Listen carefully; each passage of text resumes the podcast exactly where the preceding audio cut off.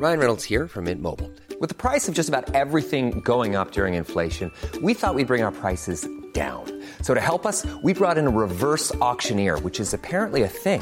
Mint Mobile unlimited premium wireless. Ready to get 30, 30, bit to get 30, bit to get 20, 20, 20, bit to get 20, 20, bit to get 15, 15, 15, 15 just 15 bucks a month. So, Give it a try at mintmobile.com slash switch. $45 upfront for three months plus taxes and fees. Promo for new customers for limited time. Unlimited more than 40 gigabytes per month. Slows. Full terms at mintmobile.com.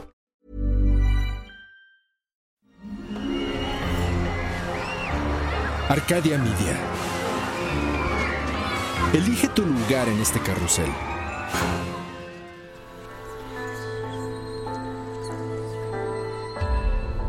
El cambio induce la transformación de perspectivas que conducen a la modificación del mundo a partir de nuestro universo personal. ¿De dónde nace el impulso que detona ese cambio? ¿Cuál es la fuerza que nos lleva a cuestionarnos a nosotros mismos? Cruzar los obstáculos, venciendo el miedo y convertir esas ideas en una realidad. Exploremos la fuerza detrás de las ideas que a diario son lanzadas al infinito. Hagamos un cambio, todos juntos. Esto es Héroes, por cultura colectiva.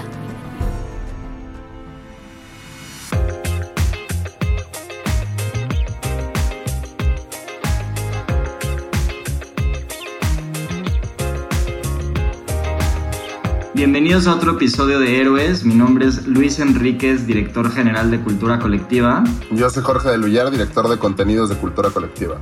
Con nosotros hoy está Julián Ríos Cantú, que es el CEO y cofundador de EVA. EVA tiene la misión de empoderar a las personas para que retomen el control de su salud a través del desarrollo de innovaciones tecnológicas. Particularmente, es la primera empresa que genera una tecnología no invasiva y sin contacto, sin radiación e inteligente para la detección de cáncer de mama. Eva ha sido nombrada una de las 30 empresas más prometedoras para la revista Forbes y es parte también de Y Combinator. Particularmente Julián fue el mexicano más joven en ser galardonado con la Medalla Presidencial por la Innovación y la Tecnología, que es el mayor reconocimiento otorgado para innovadores por parte de la Presidencia de la República. Julián es uno de los únicos dos mexicanos en ser parte del Thiel Fellowship y es uno de los reconocimientos más importantes a nivel global para emprendedores menores de 23 años. EVA es la empresa de innovación médica con mayor recaudación de fondos en Latinoamérica, con fondos de parte de Venture Capital como Coachla Ventures, Hummingbird Ventures, y además tiene inversionistas como Leonardo DiCaprio, Aston Kutcher y Tony Robbins. Entonces con esa intro tan buena y empezando pues desde cero, lo primero que me encantaría entender Julián es, digo, sigues siendo muy joven y empezaste súper, súper joven. Creo que mucha gente tiene esta curiosidad de decir, me encantaría tener una pasión y, entregarme algo, pero no la encuentran, ¿no? ¿Tú cómo fue tu experiencia? O sea, ¿por qué desde chiquito para ti fue muy claro, tengo que empezar con algo y dedicarme a algo, ¿no? Sí, y es una historia interesante porque ha cambiado mi percepción de esa historia con el tiempo. Creo que lo que dices ahí al principio es fundamental. Mucha gente le gustaría tener una pasión en el sentido de que les gustaría pues ya encontrarla y y trabajar con ella, pero mi experiencia fue casi por serendipity, fue una coincidencia el que llegué a emprender. Um, mi pasión era la física, la ciencia en particular, y quería dedicar a eso mi vida. Entonces desde muy joven, desde los 13 años, me involucré en eventos y consorcios de gente que le gustaba la ciencia, ¿no? Entonces estaba en sociedades astronómicas rodeado de personas de 70 a 75 años cuando yo tenía 13. Y yo pensé que iba a dedicar mi vida completamente a eso.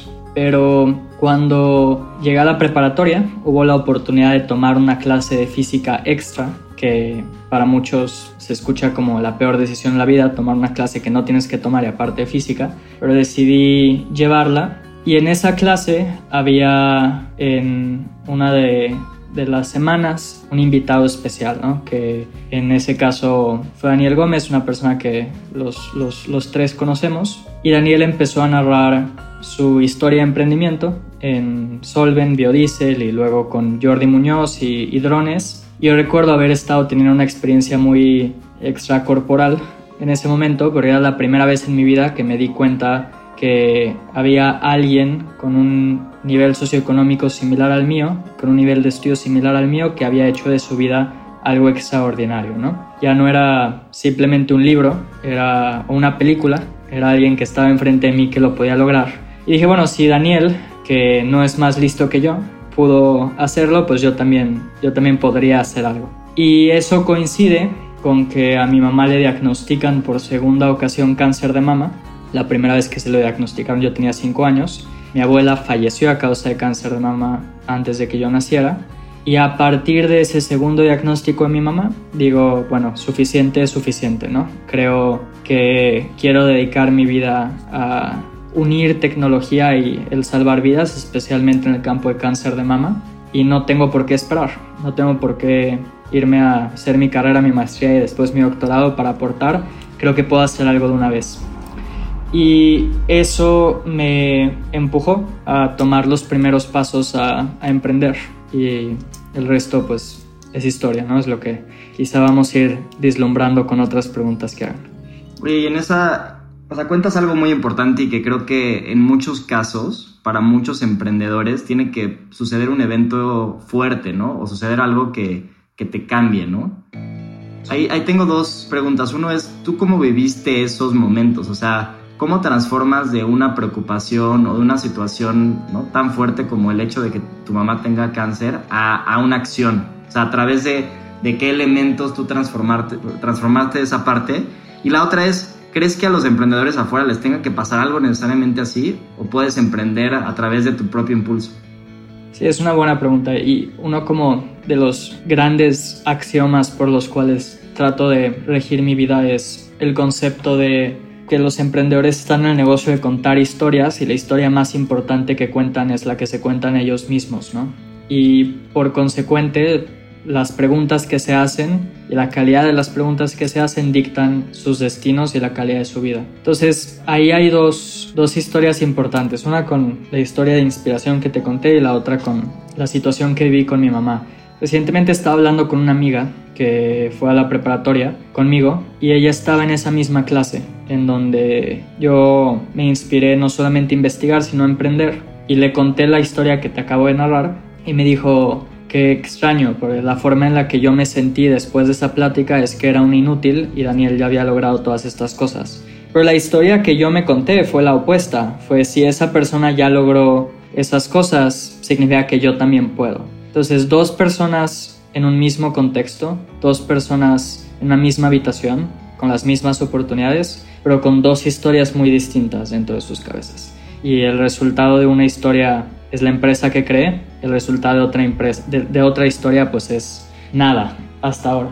Entonces, las historias que nos contamos son primordiales para ir manejando nuestras vidas. Luego, con lo de mi mamá, pues es lo mismo. Alguien puede rendirse y decir, pues la vida es muy pinche dura y me tocó a mí y qué trágico y sentirse mal por sí mismo, ah, mientras que yo siempre lo vi como una oportunidad, lo vi como una posibilidad de dedicar mi vida a resolver un problema que era muy cercano a mí, que era el cáncer de mama, y, y me lancé hacia eso. Entonces, también las historias que nos contamos en los momentos más difíciles determinan si vamos a salir de estas. Y Creo que las personas pueden emprender bajo su propio impulso, sí. la mayoría de los emprendedores exitosos que conozco en mi edad no tienen historias de este estilo. O sea, no tienes que tener una historia estilo Batman, que te caíste de una cueva y salió el murciélago y de repente quieres ser un vigilante vestido en disfraz de murciélago, no. Pero sí tienen historias muy, ah, muy robustas del estilo de vida que quieren tener. Y no me refiero al estilo de vida económico o de goce, sino que todos los emprendedores o emprendedoras exitosos que conozco en mi edad tienen como estas historias de fantasía que se han creado en donde están seguros que sus vidas están hechas para hacer algo extraordinario con ellas. Y esas historias los llevan a tomar riesgos como dejar la universidad o iniciar su compañía y se impulsan a ellos mismos. Entonces, no, sin duda, sin duda no es una necesidad el, que algo malo pase en tu vida una situación traumática para emprender. Oye, Julián, y creo que, digo, acá aparte en esta parte como de historia de origen de superhéroe, como lo describes, pues también hay esta parte, ¿no? De cuando te empiezas a, meter al mundo de la tecnología y a sus aplicaciones y empezar como a pues, tener que desarrollar una serie de conocimientos que tal vez alguien dice, oye, pues para un chavo, pues cómo le vas a hacer, ¿no? Si no entiendes de, o no has llegado a ciertos grados de, de, de carrera o de estudios, cómo empezar a enfrentar un poco ese, ese tema del autoenseñarte también y de cómo también al mismo tiempo que vas aprendiendo algo, ese algo se va convirtiendo en esta herramienta de salvar vidas o de, pues, de salvar a tu mamá como tal. O sea, cómo es esa, esa carrera ¿no? de, de tiempo con los conocimientos y con la, el uso de herramientas tecnológicas. Sí, de regresando a historias, hay dos formas de ver una situación como esas. Una es eh, no sé nada y por lo tanto no puedo emprender. Y la otra, que era la que teníamos, era no estamos contaminados por los sesgos que un profesional tiene. Podemos traer una perspectiva nueva al campo. Y creo que la ingenuidad es muy útil cuando estás iniciando a emprender, porque es como ver al mundo sin filtros, eh, sin sesgos creo que eso es muy muy útil. Entonces partimos de esa idea en el que no importa que no sabíamos, íbamos a, a poder saber y sin sesgos y eso nos iba a llevar a un mejor lugar. Y la verdad fue a través de dos formas. Una, resiliencia e inventiva. La verdad es que los recursos están ahí afuera. Todo lo que aprendimos fue en Google Academic o Google Scholar y Google Patents. Y la segunda fue rodearse de gente mejor que nosotros. Tuve, o que yo en ese momento, tuve la fortuna de encontrar a los cofundadores perfectos eh, en, en mi primer intento. Dos jóvenes que, a pesar de su corta edad, eran expertos en tecnologías muy relevantes para lo que queríamos hacer, lo que quería hacer. Entonces una fue rodearme de gente más brillante que yo y traerla como parte integral del equipo y la segunda es resiliencia inventiva. Ligado a eso, Creo que mucha gente tiene esta idea de no contar sus ideas porque se las van a robar. Siempre he dicho que si tu idea se puede robar después de una discusión de 5 minutos o 20 minutos, tu idea no vale madres. Uh, y es verdad, o sea, si, si tu idea es tan fácil de robar, pues no hay mucho de qué proteger ahí atrás. Entonces también desde el día uno, a todas las personas que escucharan, les contábamos la idea, a todas, eh, hasta que estuvieran hartas. Y la fuimos refinando a expertos y no expertos. Encontramos valor en conversaciones con gente de todo tipo. Entonces así fuimos descubriendo. Ahí te puedo contar dos historias muy puntuales. Pues no solamente se trata de conocimiento, también se trata de recursos. El Tecnológico de Monterrey, que era la universidad en donde estábamos, no nos quería prestar el laboratorio de robótica y de electrónica y de mecánica, porque pues éramos muy jóvenes, teníamos 16, 17 años. Entonces lo que decidimos hacer cuando necesitábamos, por ejemplo, un horno de reflujo para soldar nuestros sensores, fue robar el microhornito de nuestra casa y desbaratarlo y recalibrarlo y, y, hacerlo nuestro propio horno, ¿no? A base de tutoriales en YouTube. Y uh, así nos fuimos también con los circuitos. En lugar de mandarlos a hacer a China, no teníamos el dinero, conseguimos cobre, Sharpie y una cubeta de ácido y hicimos sensores flexibles de forma clandestina, lo cual es muy peligroso, no se lo recomiendo a nadie. Entonces es inventiva y no darse por vencido. Había mucha gente de mi edad que estaba emprendiendo, ninguno de ellos terminaron haciendo algo importante y la única diferencia entre ellos y nosotros fue que no nos hemos dado por vencido cinco años después, ellos se dieron por vencido un mes después, unas tres semanas después. Y eso creo que hace toda la diferencia. Me recordó justo la, la frase de, de, Winston Churchill que dice que el éxito es la capacidad de ir de fracaso en fracaso sin perder la esperanza, ¿no? Justo el chiste es no darse por vencido y seguramente vas a ir como que construyendo y logrando cosas. Oye, y entonces, a ver, recapitulando un poco, vives esta situación con tu mamá, te inspira Daniel Gómez, que por cierto también lo entrevistamos en este podcast para, para emprender. Empiezas emprendiendo con, con, buenos socios en el TEC de Monterrey. ¿Y qué surge? ¿Qué pasa? O ¿Cómo empiezas a hacer esto, a que se convierta en una empresa un poco más sustentable? Vas por, ¿qué es lo que piensas enseguida? Fondos de, de inversión, el producto, generar ingresos. ¿Qué pasa tu, por tu cabeza y qué vas construyendo en ese momento? Te cuento desde el principio porque creo que estas son las historias más interesantes, los días en donde no había fondos de inversión que, que nos tocaran.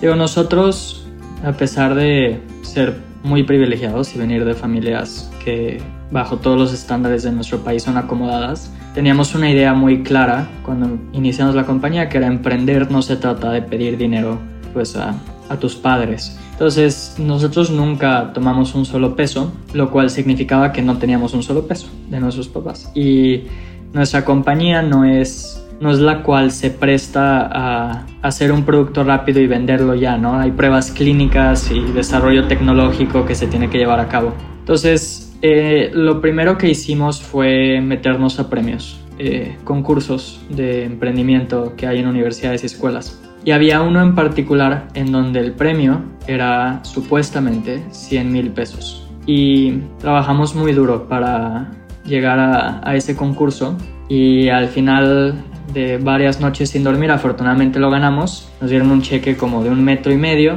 salimos en el periódico con el cheque y nos dieron cuatro iPads, ¿no? Y en el cheque había un asterisco arriba de los 100 mil pesos, pero no, lo, no le habíamos puesto mucho caso cuando, cuando lo ganamos, pero estás en la euforia de ganarlo. Y luego fuimos a tratar de canjear nuestro cheque a la universidad en donde ganamos. Nos dicen, sí, son 100 mil pesos, pero en servicios administrativos de la universidad. Lo cual significa que no hay pinche premio, o sea, no te van a dar absolutamente nada. Entonces tomamos las cuatro iPads que nos dieron y las empeñamos en Monte de Piedad. Nos dieron 4 mil pesos por cada una 3.500 pesos cada una. Y eso nos dio suficiente capital entre comillas para hacer un, un buen prototipo. O bueno teníamos suficiente capital para intentar hacer un buen prototipo. Y afortunadamente no salió mal. Si hubiera salido mal eh, no sé no sé cuánto más tiempo nos hubiera tratado nos hubiera tenido que llevar el hacer un prototipo más. Entonces invertimos todo eso en, un primer prototipo que era horrible era un sensor que se ponía sobre el pecho con cables y cobre expuesto y fuimos a tratar de ponérselo a cualquier mujer que nos dejara ponerle eh, nuestro brasier, que en ese momento era un brasier.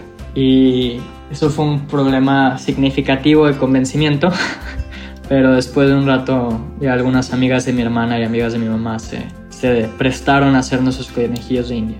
Y ahí fuimos demostrando que lo que estábamos haciendo tenía pies y cabeza, que sí era posible el hacer lo que queríamos hacer. Y eso nos llevó a otros concursos que nos llevaron a algunos inversionistas que metieron cantidades que en ese momento parecían todo un mundo de dinero, 5 mil dólares, 6 mil dólares. Y lentamente fuimos eh, escalando en el mundo de Venture Capital hasta pues, rondas de inversión muy significativas. Y ya en el 2019 lanzamos comercialmente nuestro producto después de mucha investigación y desarrollo y afortunadamente hemos podido atender a decenas de miles de pacientes y salvar cientos de vidas a través de, la tecnología que hemos ido construyendo. Y eso es lo más reciente que hemos hecho, el, el abrir nuestros centros en varios puntos de la República. Oye, Julián, y, por ejemplo en estos, en estos retos este, ¿no? que, que vas como encontrándote, ¿cómo, ¿cómo también y de dónde surge, crees, ese, pues esa capacidad inventiva, ¿no? Y esa capacidad como un poco de... Siempre creo que todos tenemos esta capacidad de ver un problema e intentarlo solucionar, ¿no? De, una forma creativa, pero creo que entender como este proceso y también entender cómo, cómo un, un, problema tan complicado como el cáncer de mama tú lo puedes ir resumiendo a un prototipo con sensores, ¿no? Que, que puede ir detectando esto y, y, de alguna forma cómo se te ocurre esto, ¿no? O sea, y, que, y cuál es, si, si tienes como algún proceso o algo, ¿no? Que le puedas compartir a la audiencia de cómo ponerle pies y cabeza a las ideas que tienes y cómo crear algo, ¿no? De, de, de cero como tú lo has hecho. Sí, y eso es particularmente complicado porque hay mil y un maneras de engañarte a ti mismo y las hemos recorrido casi todas, ¿no? Mira, te resumo un poco la tesis de Eva en cuanto a las tecnologías que trabajamos y utilizamos. Nosotros lo que hacemos muy bien es encontrar tecnologías médicas que no han sido explotadas o utilizadas como deberían por múltiples razones. O no se hicieron buenas pruebas clínicas o eh, la tecnología se puede combinar con otra tecnología como inteligencia artificial y eso abre toda la posibilidad de algo más. Y alrededor de ellas creamos grandes productos, grandes experiencias de usuario. Entonces nosotros iniciamos analizando el campo de cáncer de mama de una forma completamente ingenua y por ingenua me refiero a sin suponer nada y analizamos todas las tecnologías que existían o que se utilizaron en algún momento para la detección de cáncer de mama. Y encontramos una en particular que nos parecía muy interesante, que era el análisis de patrones térmicos en el pecho para ayudar al diagnóstico de cáncer de mama. Y nos pareció muy interesante por todas las implicaciones, ¿no? Podías hacerlo con sensores de contacto, con sensores infrarrojos, podías utilizar inteligencia artificial para mejorar los resultados, etc. Pero la tecnología estaba completamente desprestigiada. Se dejó de usar en 1970 por pruebas clínicas que demostraban que no funcionaban. Y en lugar de asumir que era correcto que no funcionaban, por lo que los expertos decían, decidimos leer las pruebas clínicas. Y ahí nos dimos cuenta que habían problemas metodológicos significativos. No, no habían sido las mejores pruebas clínicas. Y poco a poco nos fuimos convenciendo de que esta tecnología por lo menos merecía una buena prueba clínica. Y la fuimos mejorando, la tecnología, añadiendo nuevas tecnologías como inteligencia artificial y después nos lanzamos ya a probar una perspectiva clínica y demostrar que esto sí funcionaba. Entonces, creo que lo primero es cuando estás buscando qué hacer, es realmente conocer el tema. Me llegan muchos jóvenes que están tratando de emprender que no han hecho sus tareas, no han dedicado el tiempo para entender a profundidad el campo que están tratando de, atacar o cuál es el problema que realmente están buscando resolver. Y después de eso ser muy escéptico de todo lo que lees y pensar, esto es muy cliché, pero pensar realmente primeros principios, o sea, si no creas nada que te cuenten a menos que tú hayas visto la evidencia e ir construyendo tu propia opinión y con base en eso pues ir decidiendo si el producto tiene pies o cabeza y si no, iterar. Algo que pasa muy ah, comúnmente y, es desagradable es lo rápido que la gente se casa con ideas. Y es algo de lo que nosotros hemos pues, sido víctimas, especialmente nosotros. Pero alguien tiene una idea que es más o menos buena y toda su familia dice que es buena, entonces está seguro que es buena y la idea no, no vale nada, no, no realmente resuelve un problema, pero pues ya deja de, deja de ver otras oportunidades, deja de pensar más allá de esa idea. Yo soy de la idea de no casarte con nada y romper todo hasta que algo funcione. Y así te das la suficiente, el suficiente tiempo para tener suerte y eh, dejar que la suerte te alcance a ti. De lo contrario, pues vas a, vas a tener muchos problemas. Digo que nosotros vivimos eso. Nosotros fuimos glorificados por los medios desde muy chicos, desde antes de que habría nada detrás de la compañía, era como una atracción de circo, que gente tan joven estuviera trabajando en cáncer de mama y haciendo tecnología. Y eso a veces lo empiezas a confundir por validación de mercado o validación clínica o validación de tu idea, cuando no lo es. Es validación de tu historia quizá. Es importante luchar contra esos sesgos, especialmente la gente joven. Y uno de los miedos que yo tenía era ser una de esas mil historias de jóvenes prodigios mexicanos que después de dos años nunca vuelves a escuchar de ellos. ¿Quién sabe qué les pasó? ¿Quién sabe qué están haciendo? Teníamos mucho miedo de no concretar algo y ese miedo nos llevó a pues tomarnos muy en serio eh, lo que estábamos haciendo. Oye, y después Julián, ¿cómo transformas? Porque nos platicaste ya de varios momentos de la, ¿no? De Eva y de crecimiento dentro de este mundo emprendedor. Eh, ¿En qué momento conectas con, con, todo el tema tecnológico, con el tema de Silicon Valley? ¿no? Porque de repente entrar a Y Combinator, que es una de las aceleradoras más prestigiosas del mundo, o tener inversionistas o venture capital como los que tienes, o, o inclusive ser parte del Phil Fellowship, y, después que personas como Leonardo DiCaprio o Aston Kutcher terminen invirtiendo en tu empresa, cómo se va transformando eso y creo que es un buen momento porque justo eh, cómo, cómo, qué tanto era la historia que estabas contando hacia afuera o qué tanto realmente era el producto que ya estabas desarrollando. Porque como bien dices, hay muchas veces que es más la historia que el producto y cómo se iba compaginando eso mientras lo ibas viviendo, lo ibas creando, ¿no? Oh, para empezar diría que aplicamos tres veces a Y Combinator antes de que nos aceptaran. Eh, la gente a veces aplica y no lo aceptan y desisten y dicen pues es porque compañías como Eva o compañías como X o Y son mejores que las mías, pues no, es que lo hicimos tres veces y tres veces nos dijeron que no y en la cuarta nos dijeron que sí. Yo conocía de Y Combinator por los ensayos de Paul Graham, que es el fundador, que se los recomiendo a cualquier emprendedor en cualquier giro. Y sabía que si en algún momento queríamos levantar capital serio, eh, teníamos que hacerlo a través de algo como YC, Y Combinator. Y lo intentamos tres veces, las tres nos dijeron que no por distintas razones y la cuarta vez fue un proceso atípico. Normalmente te dan la respuesta ese mismo día. En nuestro caso fueron 48 horas de due diligence y hablar con, compañías con las que trabajábamos y consumidores y pacientes y demás. Y además en un momento precario, ¿no? Porque estábamos, yo todavía estaba en la universidad, entre comillas, estaba en el primer semestre y tratando de dividir mi tiempo. Uno de los cofundadores ya se estaba graduando, entonces la decisión era o aceptar una, un trabajo en Snapchat o entrar a Y Combinator y, y hacerlo realmente. Y esos son como en retrospectiva los momentos en donde si no hubiésemos entrado esa cuarta vez, no sé si estaríamos hablando, ¿no? Pero bueno, entonces al final pudimos entrar a Y Combinator y creímos que eso iba a ser suficiente para que recabáramos las rondas de inversión que queríamos recabar, lo cual no fue correcto. Tuvimos que ir a través de cerca de 20 a 25 nos, es decir, gente, inversionistas que decían no, no queremos invertir antes de, conseguir a nuestro primer inversionista. Y cada uno de esos nos era devastador, porque, de si eres bueno contándote historias, como yo, construyes una visión de tu realidad en donde pues crees que estás destinado a cambiar el mundo, ¿no?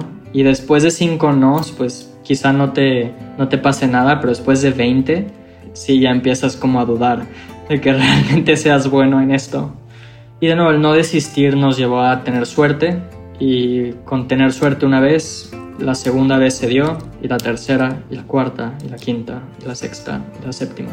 Y creo que es una combinación de la historia y el producto, especialmente conforme más avanzamos. Eh, la historia pues, es útil en las primeras etapas, ya lo que importa es la tecnología y su probabilidad de ser útil en el mercado. Entonces es una combinación de las dos cosas, pero gente digo que si no hubiera una gran historia, pues tampoco hubiéramos sido exitosos levantando capital. Pero bueno, esa sería mi respuesta. Oye, oye Julián, ¿y de alguna forma dirías que la gasolina o el motor de esto es salvar vidas? ¿O cuál es como ese motor, no? Al final es la creatividad, es la innovación, es la adicción al estrés y a la solución de problemas como muchos emprendedores o cuál es ese motor, ¿no? De, de, de, con, con, el cual pues vas, vas desarrollando tu camino como emprendedor, como héroe, como, como todo. No diría que el motor es salvar vidas, sin embargo es lo más increíble que rodea a mi compañía y a mi historia, ¿no? Si tuviera que responderte qué es lo que más me gusta, qué es lo que más me llena, salvar vidas. Pero no te diría que es el motor que me empuja todos los días. Uno de los mejores ejercicios que he hecho y lo recomiendo a todos es escribir tu propio obituario, como querrías que lo escribieran cuando estés muerto. Y no debería ser tomado como un mapa, pero sí una brújula de qué tipo de vida quieres vivir. Y afortunadamente hice ese ejercicio hace ya tiempo y llegué a la conclusión desde muy joven que más que cualquier ganancia económica o cualquier otra cosa, lo que me importa es resolver problemas extraordinarios que ayuden a la humanidad. Y para mí eso significa trabajar en retos como Eva sobre cualquier otra cosa. No me interesan hacer apps de dating o cosas que quizá tengan un mayor retorno económico a corto plazo, pero no hagan el mundo un mejor lugar, porque creo que es la mejor forma de trascender y es lo que me importa, el dejar al mundo mejor lo que encontré, el hacer que mi vida realmente valga la pena. Y eso es lo que me, me lleva, ¿no? A crear cosas buenas, de calidad, extraordinarias y en el proceso pues resolver problemas increíbles. Que creo que es algo que falta en México. Lamentablemente creo que hay o muy buenos emprendedores trabajando en cosas que en mi parecer son muy aburridas, o gente muy privilegiada que pudo ir a Harvard o MIT o Stanford y se dedican a consultoría.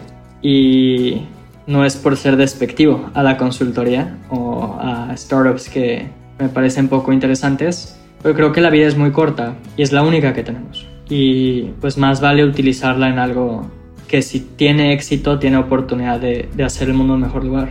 Pero las probabilidades de éxito son igual de bajas. Si haces un Tinder que si haces algo como Eva, igual de bajas. Y los dolores de cabeza son iguales. Y el estrés es igual, se los prometo.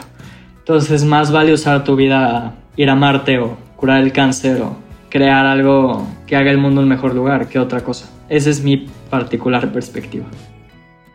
Oye, y ahorita yo, yo coincido contigo en el que al final del día como que la historia que te cuentas a ti mismo es lo que vas creando de ti, ¿no? Y, alguna vez leí en un libro lo que estás diciendo, ¿no? Creo que es en el, libro de los siete hábitos de, las, de la gente sumamente efectiva, que uno de los que dice es justamente eso, ¿no? Que te plantea todo un escenario en el que te dice, eh, imagínate que estás entrando a tu funeral y van a hablar tres personas, ¿no? Va a hablar la persona, tu pareja de toda la vida, este, va a hablar tu socio, ¿no? De toda la vida, y va a hablar alguien que representa como más, ¿no? Tu chamán o, tu, del lado espiritual. ¿qué van a decir esas personas de ti en tu funeral? ¿no? Y entonces literal te tienes que imaginar esa escena y recrearla y así. Y cuando la recreas es un ejercicio muy interesante porque al final como que quita todas las, como la paja alrededor y dices qué es lo que realmente quieres ser, ¿no? O qué es lo que realmente quieres dejar al lado, ¿no? Y creo que ese es un gran, gran, gran, gran ejercicio. Ahora, creo, creo que hemos hablado mucho de, del tema de las historias que te cuentas y cómo, te, y cómo a través de esas historias te, te vas transformando, pero suena como que sonaría muy fácil, ¿no? A mí me gustaría saber si tú tienes algunos trucos o mecanismos o, de qué forma haces para contarte o crear esas narrativas tú internamente y, transformarlas, porque nada más es crear una narrativa, porque luego, como dices, hay factores externos que te atacan y entonces, ¿no? De repente te dicen que no cinco veces, no 20 veces, entonces igual esa historia pues la sigues creando, pero ya medio la transformas, pero sigue siendo buena y sigue siendo resiliente, ¿no? Sí, es una buena pregunta. Hay varias cosas. Creo que la primera es ser muy agresivo en cuanto a la gente que te rodea. Y yo creo que con estas historias de superhéroes que creo que la gente realmente exitosa se, se convence a sí misma, son historias que ponen muy incómodas a las personas normales. Y eso a veces significa poner muy incómoda a tu familia o a tu pareja o a tus mismos socios y los pone muy incómodos porque pues, son, son grandiosas, son historias ilusorias casi. Y uno tiene que tener mucho cuidado porque es muy fácil ser arrastrado a las narrativas de otros. Entonces lo primero es estar muy consciente y ser muy agresivo en cortar cualquier persona que no nutra tu narrativa. Cuando le cuentas tu narrativa a alguien, las personas deberían emocionarse y decir, sí, me gusta esa historia. Si te dicen, no, ser presidente está muy cabrón, casi nadie puede ser presidente. O, no sé, emprender, pues ni terminaste matemáticas, se necesita tener carrera para finanzas en emprender, cosas de estilo, ¿no? Esa gente a la chingada. y rápido, para empezar. Dos, héroes. Siempre he dicho que una sociedad que no admira héroes es una sociedad que está destinada a, a ser infértil y lamentablemente mi generación cada vez tiene menos héroes, pero yo creo que son fundamentales. Tengo muchos héroes, colecciono héroes, colecciono biografías de héroes, al punto en el que tengo un cuadro comisionado en donde están mis héroes y yo. La gente lo puede llamar egotista, egocéntrico o mamón. A mí me parece como lo más inspirador que, que, que, puedes hacer. Porque poner tu vida en perspectiva de la vida de grandes personas, pues te da un sentido de, de dimensión yendo a Churchill, ¿no? Que lo usaba su frase. Churchill es uno de mis grandes héroes, si no es que el mayor. Y el recordar cómo tuvo el peso del mundo en sus hombros literalmente por un periodo de tiempo grande, literalmente el peso del mundo, ¿no? La civilización occidental dependía de su liderazgo y aún así salió adelante. O Steve Jobs, ¿no? Hay una hay, hay, dos portadas de revistas que me gustan, ambas son de Fortune. Una dice La caída de Steve Jobs y es una foto muy poco buena de él que le tomaron después de que lo despidieron de Apple. Y la segunda son 10 años después en donde Apple es una de las compañías más valiosas del mundo, ¿no? Entonces también te da perspectiva de cómo incluso los momentos más oscuros pues pueden ser los momentos que en perspectiva son los más heroicos, son donde realmente se, se, se pone a, a juicio tu temple. Entonces, héroes la gente que te rodea. Y el tercero, pues creo que es escribir esa narrativa. Eh, no es solamente algo que esté en, tu cabeza, sino el, el, escribirla y estarla constantemente reescribiendo. Y lo tercero, que no es para todos, hay algo que se llama meditaciones visuales, que es básicamente un ejercicio de eh, materializar visualmente tu narrativa, tus sueños, yo inconscientemente hago eso desde los 10 años, antes de dormir. Me cuento historias y las historias normalmente giran alrededor de lo que quiero lograr, lo que quiero hacer. Y el ponerle sentimiento a esas historias y caras a esas historias y olores a esas historias, pues las hace más reales. Y eso lo hacen todos los atletas. O sea, cualquier atleta de alto rendimiento antes de correr los 100 metros se imagina cruzando la línea de 100 metros y cualquier gimnasta se imagina haciendo la pirueta antes de hacerla. Entonces creo que los, los emprendedores que pues, somos de cierta forma atletas de alto rendimiento en nuestro, en nuestro giro, pues también deberíamos adoptar algunas de esas cosas. estuvo buenísimo eso, güey. Creo que, o sea, de, alguna forma el, hecho de visualizar y de, y de mentalizarse te hace como quitarte como esos limitantes de repente, ¿no? Que tienes en la cabeza ante ciertas cosas y, y, darte esa, esa sorpresa, ¿no? De, de, de, una habilidad nueva. A mí me encantaría justo, digo, conociendo un poco de tu historia y viendo todo lo que has hecho, ¿todavía te sorprende algo de, ti, de tu capacidad como inventiva? O sea, ¿todavía tienes esa, ese elemento de sorpresa? Porque creo que muchas veces, ¿no? Como que lo vemos desde un punto de vista en el cual, claro, pues no, pues Julián todos los días está inventando algo nuevo y, o todos los días está pensando en cosas nuevas, pero tú cómo vives ese proceso, ¿no? De, de autosorprenderte y encontrar con este proceso y con estas, estos consejos que nos dices, cómo también descubrirte a ti mismo y, y, y esa narrativa tenerla con seguridad, ¿no? Porque algo que yo creo mucho en las narrativas, en las historias es pues las vas a decir con la seguridad con la que creas que tengas la convicción, convicción, ¿no? No necesariamente que ya haya pasado, que ya lo tengas, pero que tengas esa seguridad de que va a pasar es lo más importante, ¿no? Pero ¿cómo, cómo manejas ese, ese tema tú? Bueno, o sea, creo que es importante decir que yo siempre estoy inconforme. y es malo, ¿no? a largo plazo eso te puede drenar de energía.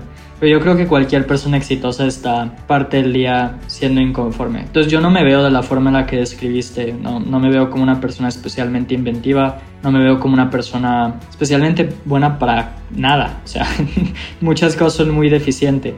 Pero eso me empuja a ser, tratar de ser mejor que los demás.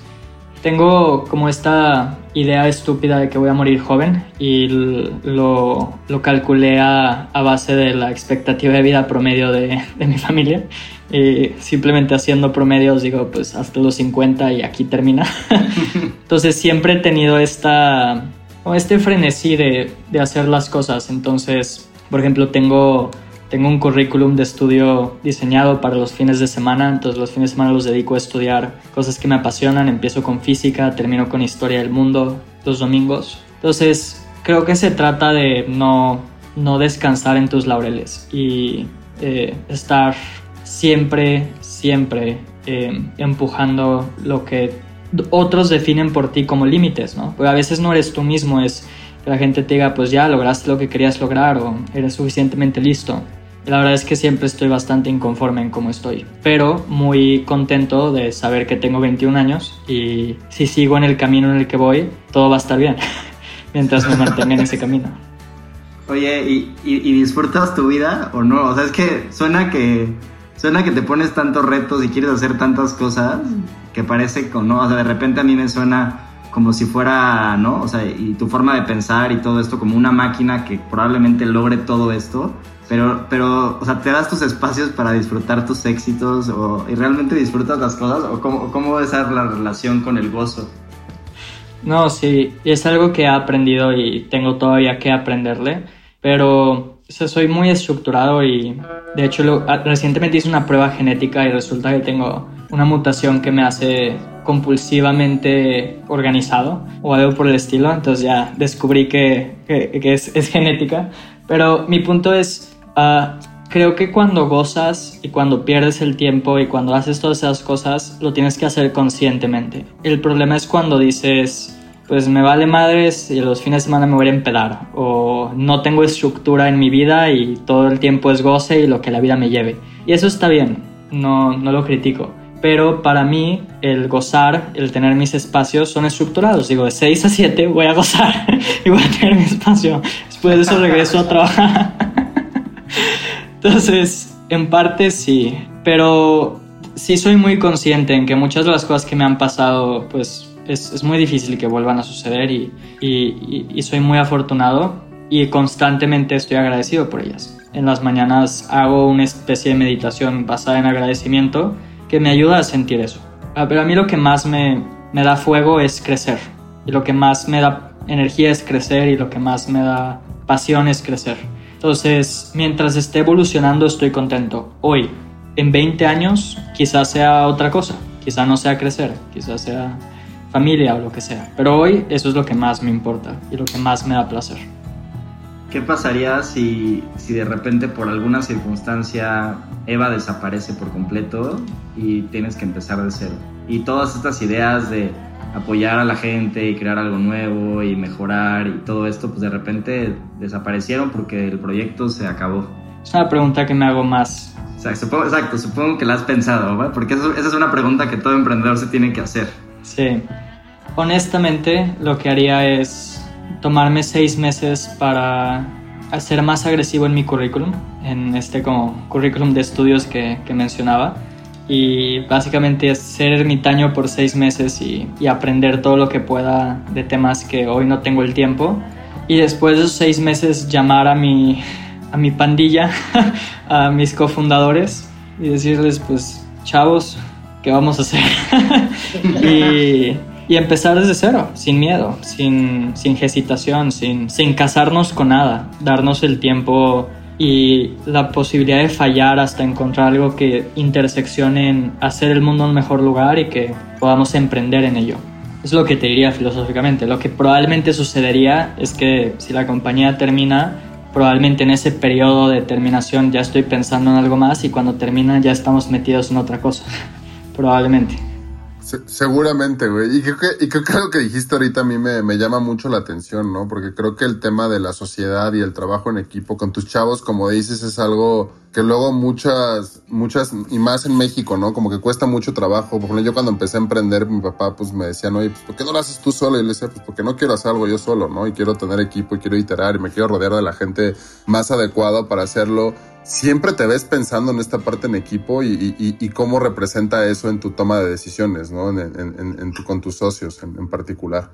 Sí, uno de los temas que más estudio es la innovación, lo que genera innovación, los procesos que llevan a innovación. Y es bastante claro, una vez que te metes seriamente al tema de que la innovación no se puede hacer sola. Quizá en ciencias puras, física, matemática, tienes más casos de genios solitarios, Einstein, Feynman, etc pero en tecnología no hay ningún caso en donde la innovación se haya hecho sola. Desde Edison a los hermanos Wright, eh, quizá conozcas el nombre de uno, pero es un, un, grupo de personas detrás. Entonces, si quiero hacer algo significativo con mi vida, tiene que ser colaborando. Y tengo la fortuna de, hoy por lo menos, creo tener la fortuna de rodearme de socios que tienen ambiciones muy similares a las mías y nos vemos como un equipo más allá de la compañía, nos vemos como un equipo en la vida, ¿no? Entonces, si, si las cosas fallan, cada uno ha hecho un buen trabajo en desarrollar sus habilidades y valemos más juntos que separados. Yo no soy útil sin ellos y ellos no son útiles sin mí, en muchos aspectos. Entonces también estamos como forzadamente casados a trabajar juntos si queremos tener algún nivel de éxito. Oye Julián, pues ya para, ya llevamos como 40, 50 minutitos, ya para ir cerrando la, la entrevista, yo te quería decir que, pues desde que nos conocimos, yo creo que hace ya como unos dos o tres años, ¿no? Por ahí en algún momento, creo que fue en Ecuador, ya ni me acuerdo dónde, en algunas conferencias. La verdad es que como que admiro varias cosas, ¿no? Creo que admiro mucho de ti la capacidad de síntesis y de, elaboración de ideas, porque creo que muchas cosas que todos traemos en la cabeza, tú las sintetizas y tienes una capacidad de decirlas de manera muy chingona también la energía y la pasión con la que haces lo que haces, ¿no? Y creo que eso lo transmites y a mí ahorita nada más de escucharte ya me dieron ganas de hacer 70 mil proyectos más y ya sabes, motivar e inspirar a la gente afuera. Entonces, la verdad es que eso es muy admirable y, creo que eso es, este, es algo que, que, a toda la gente que nos escucha, eh, espero que también ¿no? Les, los motive un poquito de eso a moverse del lugar y a, y a crear nuevos proyectos y a, y a mejorar las cosas y a motivar a la gente, ¿no? Que creo que si tenemos que crear una narrativa, no, no nada más como individuos, sino como, como mexicanos o como humanos, es crear esa narrativa en la que podemos cambiar las cosas y mejorar y, mover al mundo hacia un mejor lugar. Y, y, de eso se trata este programa y de eso se trata como mucho de la razón en la que inclusive cuando empezamos Jorge y yo con Cultura Colectiva siempre fue hagamos contenido que inspira a la gente a ser mejores, ¿no? Que, que, inspira a la gente a moverse y cuestionarse algo y, y, moverse del lugar, ¿no? Entonces, pues en ese sentido te quiero agradecer mucho tus palabras y espero que resuenen muy fuerte con toda la gente allá afuera. ¿Tú, Jorge? Pues yo veo varias cosas, o sea, creo que a mí en, en muchas medidas creo que me, me das mucha paz en el hecho también de entender que, como dices, ¿no? Las, las generaciones hacia abajo cada vez tienen más más complicado es más difícil ubicar ciertos héroes o ciertos, ciertos este, ejemplos a seguir y que creo que alguien de esa misma generación que se convierta en ese, en ese estandarte como lo, tú lo describiste al principio con Dani, ¿no? Con Dani Gómez que pues, igual es muy joven y es como un automotivador y como este ciclo como de de jóvenes emprendedores motivándose el uno al otro a, poder lograr las cosas, creo que, pues, creo que ese es un valor impresionante, ¿no? Muchas veces vemos la, la idea de alguien y no vemos pues, justamente las, las, ideas colaterales o los proyectos colaterales que generan con esa energía y con esa dedicación y que creo que eso, pues definitivamente creo que lo que viene después de, de ti, de va a ser algo gigantesco porque creo que se viene como juntando ahí una, una Genki Dama como de Goku muy, muy, muy cabrona en términos de innovación y de, y de desarrollo y por otra parte, que creo que justo va en tono de la pregunta de Luis del goce y del disfrute, a mí un poco viéndote y, escuchándote, creo que, y es algo que muchas veces platico mucho con, con, Luis en ese tema de disfrutar y de gozar, ¿no? El trayecto de ser emprendedor. Pues hay veces que parece, parece como muy, muy obsesivo y muy organizado ese tema de de 6 a 7 voy a disfrutar y por eso me dio risa cuando lo dijiste pero creo que es igual de importante, ¿no? Creo que el mensaje hacia allá afuera también tiene que ser así como le dedicamos mucho tiempo a pues, nuestras ideas, nuestros planes financieros, nuestros planes de vida, nuestros planes de carrera, el de repente parar y decir, oye, ahorita voy a descansar o le voy a dedicar tiempo a mi familia le voy a dedicar tiempo a otras cosas que también me construyen, además del estudio y de todo eso de seguir cultivando, se me hace, se me hace muy bueno, ¿no? Podría parecer hasta medio absurdo, pero creo que sí es, sí es claro, ¿no? Decir, oye, de 6 a 7 voy a gozar, me voy a poner a agradecer en las mañanas, creo que es algo que pues, no escucharlo venir de alguien que tiene 21 años, digo, puta, güey, estamos, estamos lejos muchas, muchas generaciones en ese tipo de cultura de agradecimiento y de, y, de gozo, porque pues no, no, no lo vemos así, ¿no? Tal vez lo vemos más como justo dijiste, ¿no? Me voy a empedar el fin de semana y, y con eso descanso, ¿no? Que tal vez describiría los primeros cuatro años de emprendimiento Luis y míos, este, al principio de cultura colectiva, que era nuestra forma de relajarnos, ¿no? Y creo que pues, a, mí, a mí me has dado muchas lecciones en esta, en esta plática y que creo que allá afuera vale mucho la pena el no, el como lo decías, ¿no? El saberte contar la historia y creerte esa historia y, como, y decírtela todos los días pues creo que es la forma adecuada de programar el éxito y programar el progreso de toda la gente, ¿no? Entonces, creo que aquí hay una buena historia que pueden escuchar todos los días, si, no, si todavía no tienen la suya. Y pues muchas gracias, Julián. La verdad es una historia de, de, de, mucho éxito y sobre todo de mucha inspiración para, para una juventud, ¿no? ¿no? Creo, que, creo que el tema de, México y que hay mucha gente que, que, no sabemos allá afuera qué es lo que está haciendo, pero que, que, que, te escuchen y vean que pueden estar en los lugares que tú están, a mí me da mucha emoción. Entonces, pues muchas gracias por estar acá y Qué chingón. Qué chingón ser un héroe como tú. Gracias.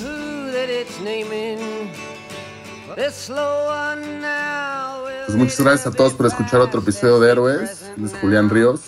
Nosotros somos Luis Enríquez, director general de Cultura Colectiva, y Jorge del Villar, director de contenidos. Y los escuchamos la próxima semana en Héroes. Saluditos.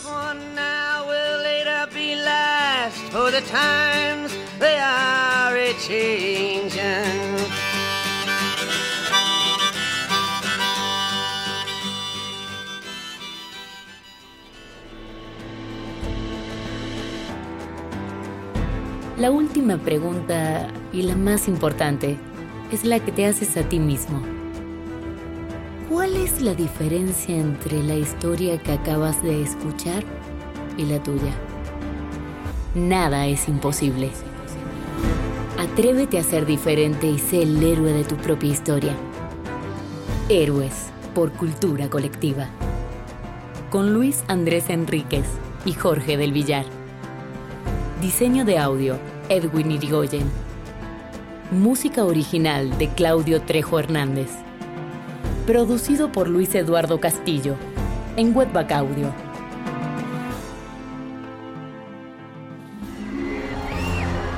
Arcadia Media.